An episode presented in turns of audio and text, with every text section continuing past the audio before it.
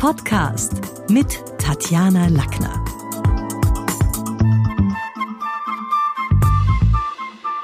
Heute geht's um Scheinargumente und Alibi-Meinungen und vorgeschobene Gründe. Gründe gibt's ganz viele. Es gibt einen wahren Grund, den jemand hat, vielleicht sogar einen vorgeschobenen Grund. Es gibt Hintergründe, es gibt Begründungen, es gibt einen Untergrund. Wir leben in einer pluralistischen Welt und das bringt natürlich mit sich, dass an jeder Ecke neue Meinungen oder auch Argumente und unterschiedliche Überzeugungen feilgeboten werden. Und sehr oft liegt der wahre Grund von Argumenten noch völlig im Verborgenen. Und damit wir von der Flut der Argumente rhetorisch nicht weggespült werden, lohnt sich's in der Überzeugungsrede oder bei Diskussionen mal zu schauen, werden mir hier Scheinargumente gereicht und mal ein bisschen analytisch vorzugehen. Ein Beispiel macht die Sache klarer. Irene möchte ihren Freund nicht mit nach Australien begleiten. Der will dorthin in Urlaub fahren. Man muss wissen, das Paar hat keine gemeinsame äh, Kasse, also keine Gemeinschaftskasse. Jeder kommt stets für seine Kosten selber auf. Und jetzt ist der Irene ihr vorgeschobener Grund, und da gibt sie vor, du, ich finde, der Flug dauert viel zu lang und mir ist es dann auch viel zu stressig für unseren nächsten Urlaub.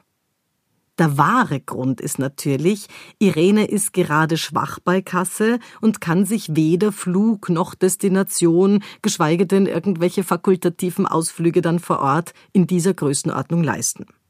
Und jetzt versucht sie so ein bisschen eine Projektion zu machen. Jetzt projiziert sie ihr Geldproblem auf ihren Freund Klaus und sagt, Klaus, findest du nicht, wir sollten endlich einmal ein bisschen sparen und lieber nach Griechenland fahren, wo wir uns wirklich entspannen können? Wir waren da letztes Jahr auch, das war nicht teuer, das ist doch sinnvoll.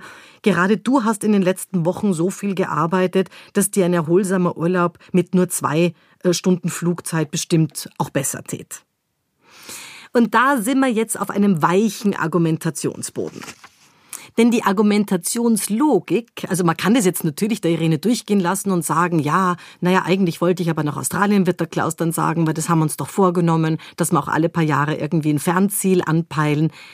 Aber in Wahrheit wird ihm hier ja was vorgeschoben. Die Irene hat kein Geld, das ist der Punkt, und äh, die Flugzeit, um die geht's gar nicht. Also die Argumentationslogik von Irene ist relativ schwach, denn wenn man sich das mal genauer anschaut, wenn sie jetzt endlich sparen wollte, dann müsste sie im Vergleich ja gar nicht dieses Jahr auf Urlaub fahren oder vielleicht dieses Jahr auslassen, weil sich dann nächstes Jahr wieder ausgeht. Denn die waren ja, hat sie gesagt, letztes Jahr im Sommer in Griechenland. Also darum scheint es nicht zu gehen.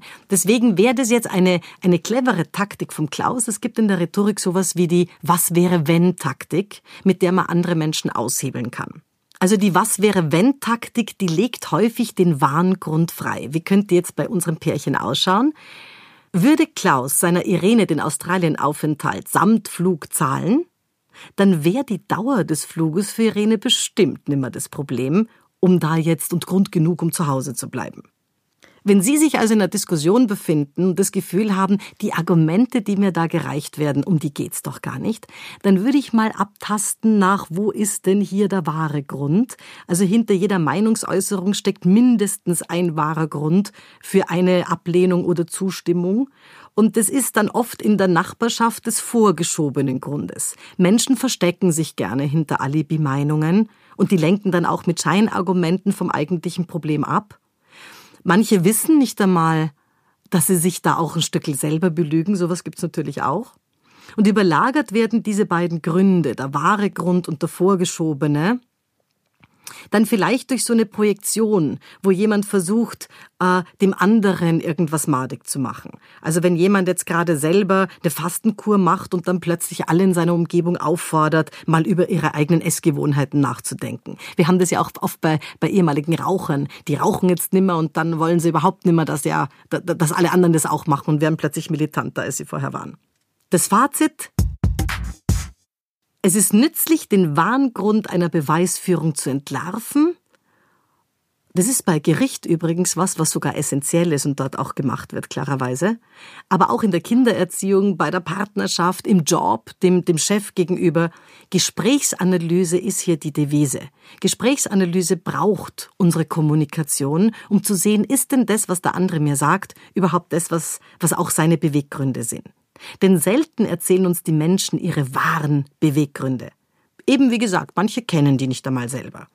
Gute Rhetoriker zeichnet aus, dass sie unter diese glitzernde Oberfläche aus Argumenten und Erklärungen und Einlenkungen, dass sie da drunter schauen können. Denn wie beim Meer, so ist es auch in der Kommunikation, sehr oft gibt's ein unglaubliches Leben in der Tiefe. Manchmal lohnt sich deshalb ein analytischer Tauchgang. Das war's für heute. Besuchen Sie mich doch in der Schule des Sprechens in Wien.